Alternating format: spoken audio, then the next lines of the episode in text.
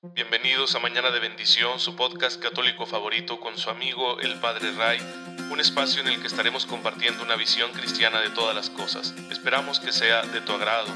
Gracias por estar aquí. Comenzamos.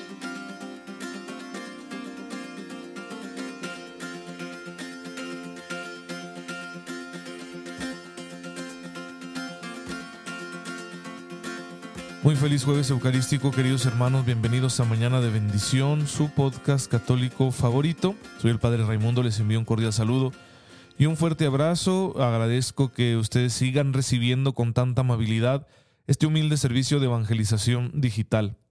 Y bueno, el día de ayer los dejé esperando. Hermanos, esto va a pasar siempre porque cuando no es un detalle es otro. Resulta que para que la computadora no se complicara a la hora de cargar el archivo que utilizo como piloto para los episodios, pues lo trasladé a un disco duro, pero como ayer me encontraba fuera de la parroquia, pues eh, eh, olvidé el disco duro. Así que no tenía yo el, archivo completo y no quise mandarles una grabación simplificada porque pues para eso tenemos este piloto con sus arreglos que nos permite darle un poco más de calidad a esta transmisión. Cosa que es muy importante en los tiempos modernos. La gente quiere algo bien presentado. Uno diría, pues no deberíamos preocuparnos tanto por la presentación, pero la verdad es que lo hacemos y las exigencias del mundo digital pues están presentes y si uno quiere llevar ahí el mensaje de la palabra, también tiene que ponerle uno un poco de calidad a la presentación. Así que esa es la idea y eso fue lo que falló y por eso ayer no hubo podcast, pero ya estamos aquí en jueves y jueves eucarístico. Recuerden que hoy es un día en el que la iglesia nos invita a venerar de manera muy especial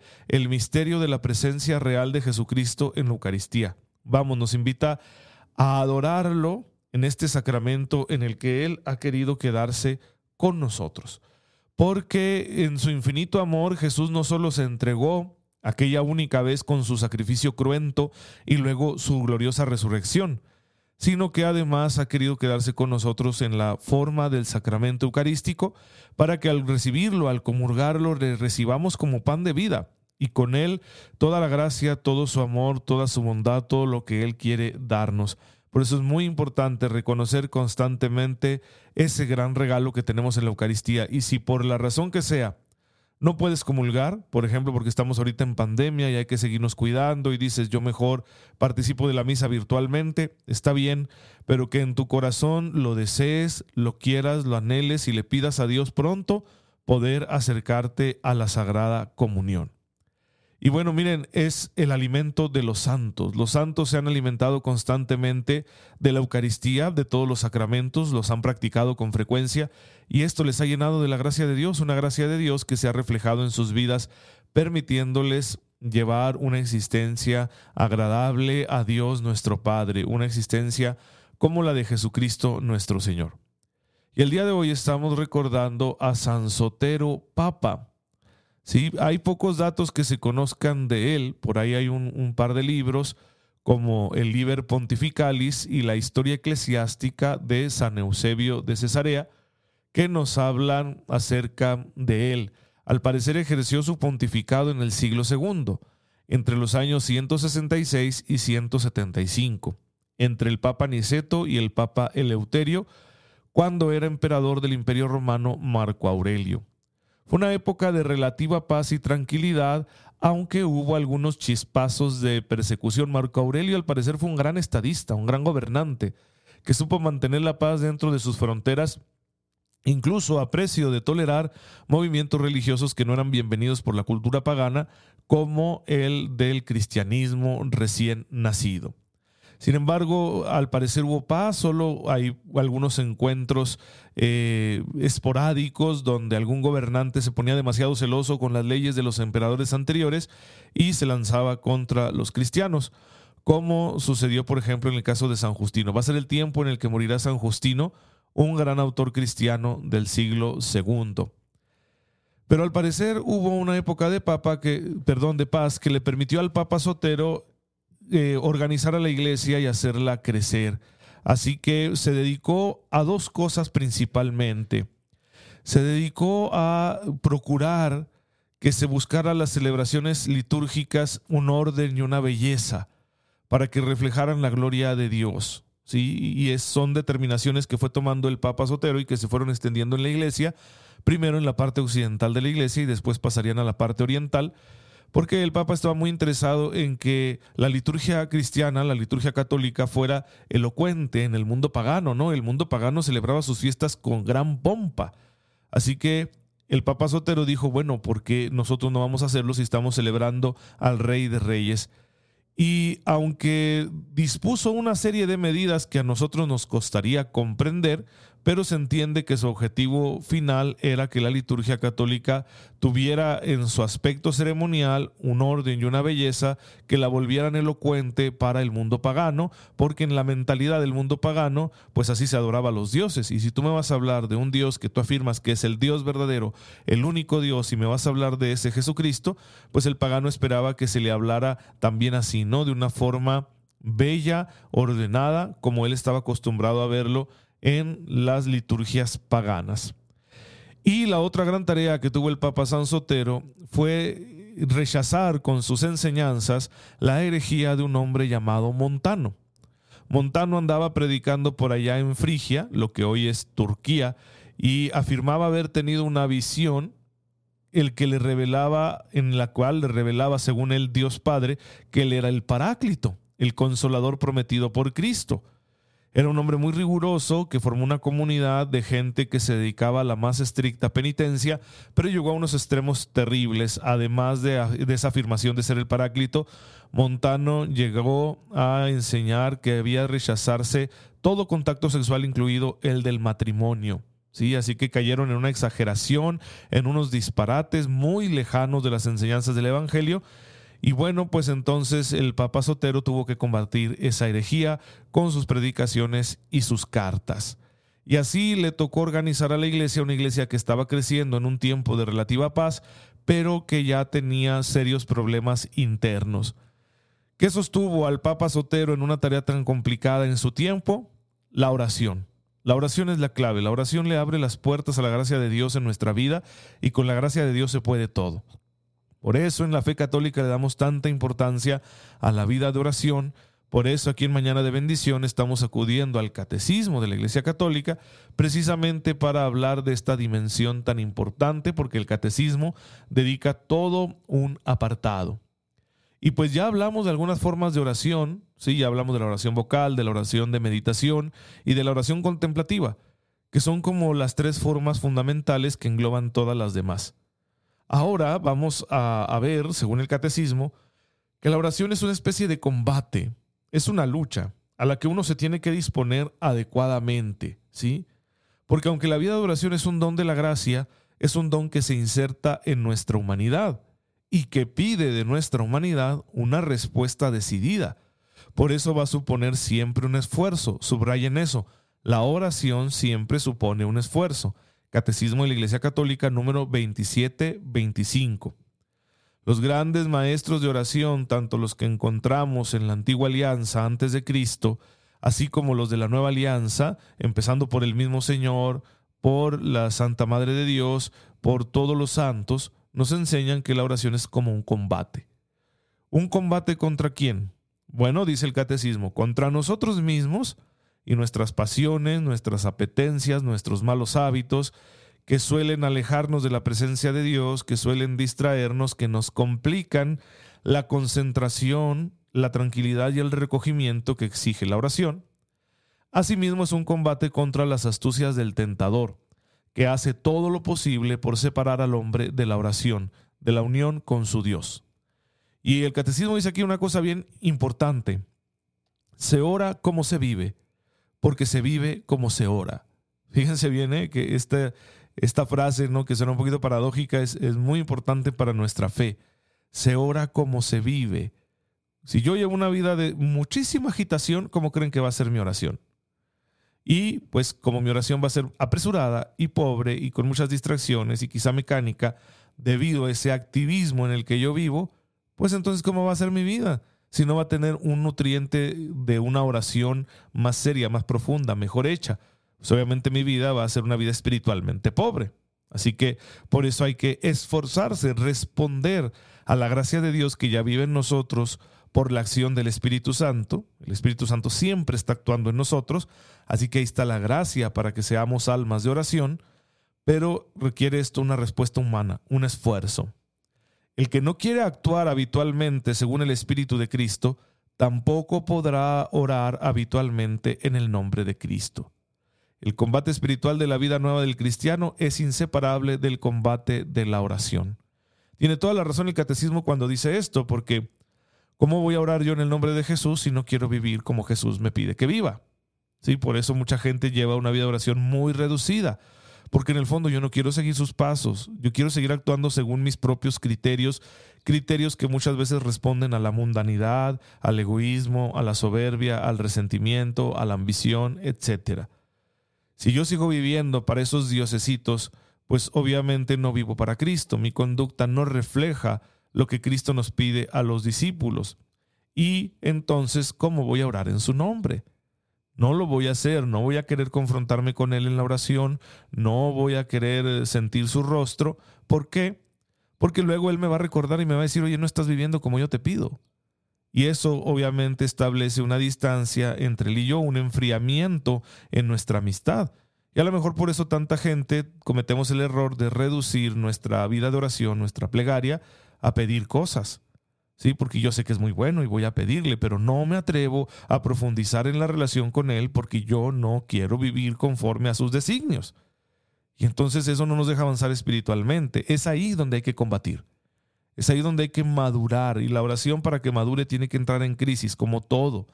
Todo lo humano solo madura, solo crece a través de una crisis. Una crisis que supone lucha, supone esfuerzo, supone entrega, supone dedicación. Entonces este músculo espiritual que se llama la oración, para que crezca y madure, pues tiene que crecer a través de un cierto combate. Y el catecismo señala que el primer obstáculo en este combate pues somos nosotros mismos, con nuestra humanidad que está muy lastimada por el pecado y por las consecuencias del pecado. Y puede ser, dice el catecismo en el número 2726, que se nos dificulte la oración porque tenemos conceptos erróneos acerca de ella. Por ejemplo, hay quien en la oración solo ve una operación psicológica. Otros ven en la oración un esfuerzo de concentración, ¿no? Como para llegar a un vacío mental, como que practico mis mantras para que mi mente se quede en blanco y poder ponerme en comunión con el todo y la nada. Bueno, la oración cristiana no es eso. Otros reducen la oración a las actitudes y las palabras rituales. Oro porque me persino, oro porque digo un Padre Nuestro, oro porque hago una acción de gracias. Y ya, hasta ahí, esa es mi vida de oración. En el inconsciente de muchos cristianos, dice el catecismo, orar es una ocupación incompatible con todo lo demás que tienen que hacer. No tienen tiempo, ¿sí? Y decía el filósofo Federico Nietzsche que quien tiene un porqué encuentra un cómo. Ustedes me dirán, oiga, pero ese filósofo era ateo y anticristiano. Sí, sí es cierto. Pero Santo Tomás de Aquino dice que la verdad la diga quien la diga viene del Espíritu Santo. ¿Sí? Entonces la verdad, si es verdad y la dice un ateo, no importa que sea ateo. Lo que importa es que lo que dijo es verdad. Y en este caso, esto que dijo Federico Nietzsche es verdad. Cuando uno tiene un porqué, encuentra el cómo. De manera que si yo sé que la oración es muy importante para mi vida, que la necesito porque sin ella no podré llevar una vida cristiana en plenitud, voy a encontrar las maneras y voy a encontrar el tiempo, de manera que el tiempo no sea un problema, no sea una excusa para que yo carezca de una vida de oración como Cristo quiere que la tenga. Por eso hay que buscar a Dios en la oración y evitar el desaliento, ¿sí? Porque no es fruto, el encuentro con Dios en la oración no es fruto de mi esfuerzo. Mi esfuerzo me dispone para ese encuentro, mi esfuerzo me ayuda a superar las barreras humanas, mi esfuerzo me orienta hacia la presencia de Dios. Pero el encuentro es un don del Espíritu. Sí, el encuentro es un don que el Espíritu Santo da. No lo voy a forzar yo con mi esfuerzo.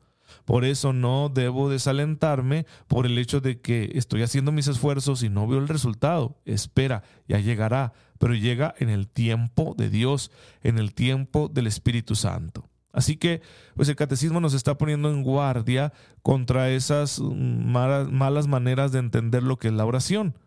No hay que reducirla, hay que vivirla como lo que es. ¿Qué es en el fondo la oración? Lo decíamos al principio de nuestro estudio en esta tercera temporada de Mañana de Bendición. La oración es un diálogo, es un diálogo con una persona, una persona que nos supera infinitamente porque Él es Dios, es eterno, omnisciente, omnipotente, omnipresente. Nosotros no, nosotros somos criaturas finitas, limitadas, que dependemos de la acción providente de Dios para subsistir, para seguir existiendo, pero que en su infinito amor y en su infinita misericordia, en su infinita bondad, Dios quiere tener un trato con nosotros. Él nos hizo capaces de establecer esta relación interpersonal. Él nos hizo a su imagen y semejanza precisamente para eso, para que tengamos esa relación con Él. Por eso reflejamos de manera más directa muchas de las perfecciones de Dios, a diferencia del resto de los seres creados. Nuestra racionalidad, nuestra conciencia, nuestro libre albedrío reflejan mejor lo que Dios es que el resto de las cosas. Porque Dios quiere que nosotros poseamos esta semejanza con Él para tener relación con nosotros. Entonces, Él nos hizo capaces de establecer esta relación interpersonal. Y como toda relación entre dos personas, esta va a crecer y se va a fortalecer mediante la comunicación. Y la forma de comunicación que tenemos con Dios es la oración. Entonces la oración es trato con Dios. Pero es un trato humano. Yo voy a tratar a Dios como lo que soy, como un ser humano, no como un ángel. ¿sí? Y como ser humano tengo una serie de, de potencias y de cualidades que no son ilimitadas, tienen límites. Por eso yo me tendré que esforzar. Y además de eso, nuestra naturaleza pues está lastimada por el pecado. Así que tendré que luchar contra algunos impulsos externos o internos que me dificultan la oración. Por eso habrá un cierto esfuerzo. Pero la comunicación entre Dios y mi alma no va a ser fruto de ese esfuerzo. Es decir, ah, ya logré conectarme porque yo con mi esfuerzo afiné las antenas espirituales. No, no funciona así. Yo me dispuse, pero la comunicación llega como Dios quiere, cuando Dios quiere y para lo que Dios quiere. Eso hay que tenerlo bien claro, de manera que si no obtenemos una experiencia sensible inmediata o una experiencia afectiva inmediata o una experiencia iluminativa inmediata en nuestros ejercicios de oración, no caigamos en el desánimo. Tenemos que perseverar, tenemos que permanecer. Vamos a decir que nuestra humanidad es como una roca es, una superficie muy dura que impide una comunicación plena con Dios. Para que esa comunicación se dé, la oración tendrá que tener la cualidad de la gota de agua, que una gota de agua parece muy débil y choca contra la roca y se deshace. Pero si la gota de agua es constante, aunque sea pequeña, conseguirá horadar la roca. ¿sí? Destruirá la dureza de la roca por medio de la constancia. Entonces nuestra vida de oración tiene que ser como esa gota de agua, constante, ¿sí? Parece nada, ¿no? Parece una gotita de agua nuestra oración en medio de un inmenso mar de dureza. Parece un esfuerzo inútil en medio de tantas cosas tan difíciles que encontramos los seres humanos en nuestra vida. Parece que nunca lograremos romper la dureza de nuestro corazón para llegar a esa comunión con Dios que queremos. Pero si somos constantes, con la ayuda del Espíritu Santo, esa gotita que es nuestra oración podrá perforar toda esa dureza y mostrar nuestro corazón de carne, un corazón que está listo, que es apto para amar al Señor. Y entonces se abrirá el gran canal de la oración y si Dios quiere, si yo sigo siendo disponible para Él, ese canal podrá ensancharse hasta unos límites insospechados y permitir que la gracia fluya ya no como una gota, sino como un torrente en mi vida y transforme mi humanidad y me ayude a responder en todo con santidad. Ese es el propósito de la oración. Pues bueno, hermanos, hay que disponernos. Yo les invito a que el día de hoy hagan un poquito más de oración de la que hacen habitualmente y recordando esta enseñanza, pues se mantengan constantes en ello. Constancia, constancia, constancia, para poder llegar a esa comunión perfecta que queremos tener con el Dios que nos ama, con el Padre, el Hijo y el Espíritu Santo. Te damos gracias, Padre Dios, porque nos has hecho a tu imagen y semejanza para poder tener un trato contigo y con tu Hijo en el Espíritu Santo. Ayúdanos con tu auxilio divino todos los días de nuestra vida para que, aunando a Él nuestros pequeños esfuerzos, consigamos romper las barreras de nuestra humanidad y poder alcanzar una plenitud en el trato contigo. Tú que vives y reinas por los siglos de los siglos. Amén. El Señor esté con ustedes. La bendición de Dios Todopoderoso, Padre, Hijo y Espíritu Santo, descienda sobre ustedes y les acompañe siempre. Hermanos, muchas gracias por estar aquí esta mañana en sintonía con su servidor. Oren por mí, yo lo hago por ustedes y nos vemos mañana, si Dios lo permite. Síganse cuidando mucho, por favor.